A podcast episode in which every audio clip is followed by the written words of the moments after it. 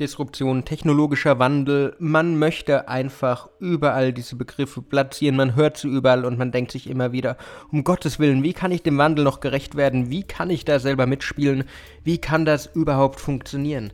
Aber ist die Devise für unsere Unternehmenswelt wirklich Innovation um jeden Preis? Darum geht's in dieser Folge von Shape of Tomorrow. Shape of Tomorrow der Podcast rund um Innovation, Trends und die Zukunft. Mit Innovation Profiler Alexander Pinker. Wirft man einen Blick in die Presse, in die Berichterstattung der letzten Monate, bekommt man schnell das Gefühl, es wäre eine Innovation jetzt sofort bei allen Unternehmen notwendig. Die Bedrohung stehe direkt vor der Tür und wenn ich nicht heute, spätestens morgen reagiere, dann bin ich weg vom Fenster. Das klingt für viele Branchen, für viele Unternehmen sehr vernichtend, aber die Welt ist in Wirklichkeit nicht ganz so bedrohlich, wie man vielleicht denken mag oder wie es einem auch die Schlagzeilen, wie es einem auch teilweise die Gründerszene zeigt. Man liest Sachen wie Innovationen, Mittelständler forschen zu wenig. Man liest Sachen wie deutsche Unternehmen hinken bei Innovationen hinterher. Aber mein Gott, wie kann man Innovation hinterherhängen? Wie kann man sagen, dass Innovation wirklich eine Sache des Fleißes ist? Wenn man sich so allgemeine Definitionen von Innovation anschaut, beschreibt zum Beispiel Gabler den Begriff als eine Veränderung bzw. einen Wandel in und durch die Unternehmung. Innovationen müssen entdeckt, erfunden, eingeführt, genutzt werden, um überhaupt erst angewandt und institutionalisiert zu werden. Und jetzt muss man sich fragen, ist es jetzt wirklich so, dass jedes Unternehmen eigentlich schon gestern innovativ hätte sein müssen? Als Berater müsste ich eigentlich sagen, ja. Und bei vielen Unternehmen, bei vielen Branchen muss ich auch tatsächlich sagen, ja.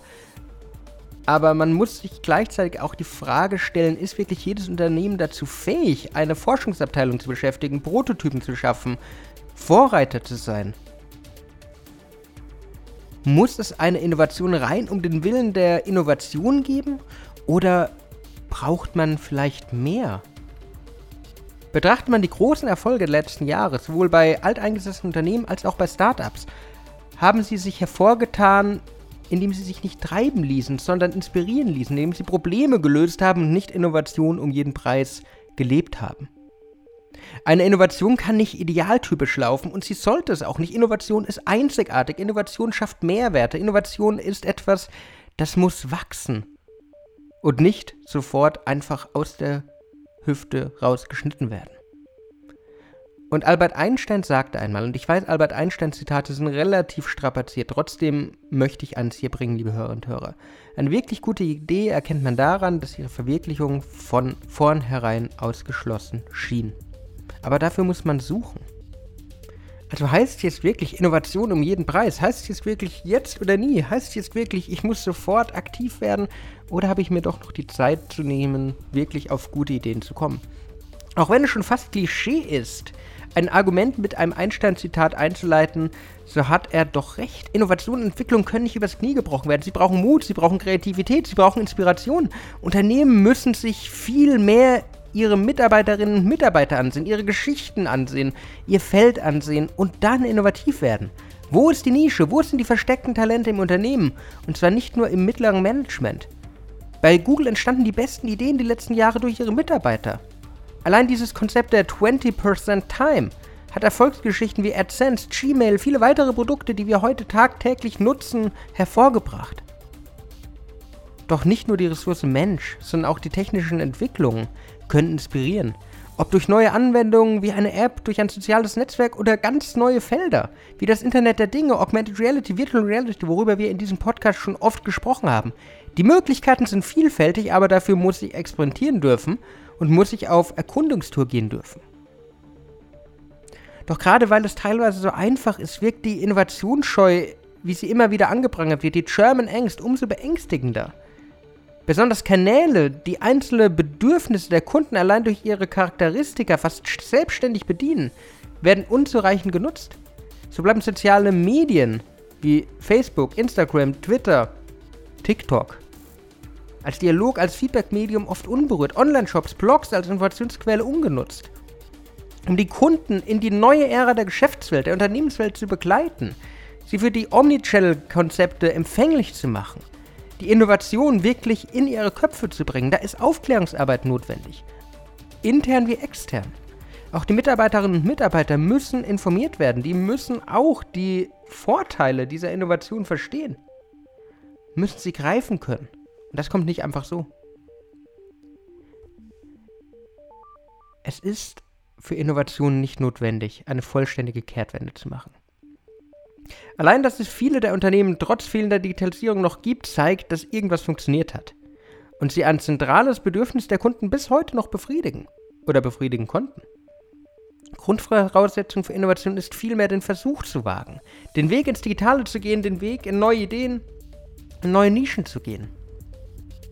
Wenn es nicht klappt, klassisches Motto, aufstehen, Krone richten, nochmal versuchen. Ich weiß, gerade in Deutschland fällt uns das schwer. Aber anders wird das nicht klappen. Anders werden wir die Innovation nicht vorantreiben. Anders wird das Ganze auch nicht klappen. Und mir ist bewusst, dass der Mut zum Scheitern auch eine Budgetsache ist. Aber nur mit dem Mut zu Neuem kann man sich langfristig gegen die Konkurrenz behaupten. Dann wird es ein natürlicher Wettbewerb sein, wo die Wettbewerber, die die richtigen Technologien, die richtigen Konzepte, die richtigen Mitarbeiter, die Mehrwerte anbieten, den Kunden gewinnen. Und das wollen wir nicht. Unternehmen müssen jetzt keine großen Apps programmieren oder sich Hals über Kopf in Zukunftstechnologien stürzen. Sie dürfen nur nicht die Augen von der Option verschließen. Nein, es ist nicht Innovation um jeden Preis. Aber online gehört heute zum Leben der Konsumenten dazu und hat auch den Geschäftsalltag der Unternehmen verändert. Was ist der nächste Schritt? Allein, dass ihr diesen Podcast hört, ist ein guter Schritt nach vorne. Aber bildet euch weiter, besucht Webinare, Seminare, wenn es wieder welche gibt. Lest Blogs, probiert aus. Redet mit Leuten. Kontaktiert mich, wenn ihr Fragen habt. Lasst uns reden. Schaut auf die Konkurrenz. Die Devise lautet, tut etwas. Eines ist nämlich wirklich muss. Unternehmer müssen sich spezialisieren. Denn die Zukunft gehört nicht länger den Generalisten, sondern Spezialisten. Also lasst euch nicht kirre machen sondern sucht nach dem absoluten Mehrwert. Lasst euch nicht verunsichern, wenn die Leute da draußen Digitalisierung brüllen oder nach Innovation drängen, sondern schaut. Schaut, was funktioniert für euch. Schaut, wann die Zeit da ist und achtet auf die Warnsignale, achtet auf die Spuren des Wandels. Ob die Medien jetzt Disruption brüllen oder nicht, ist egal. Aber wenn euer Kunde anfängt zu rufen, dann viel Glück. Das war's wieder mit Shape of Tomorrow. Ich hoffe, ihr konntet einiges für eure Zukunft mitnehmen und ich konnte euch inspirieren, Innovation anders zu betrachten, als es vielleicht bisher der Fall war. Wenn euch die Folge gefallen hat, würde ich mich freuen, wenn ihr mir folgt, wenn ihr ein Like da lasst. Sonst hören wir uns in der nächsten Woche wieder. Ich wünsche euch eine wunderbare Restwoche. Bis dann und ciao. Shape of Tomorrow. Der Podcast rund um Innovation, Trends und die Zukunft. Mit Innovation Profiler Alexander Pinker.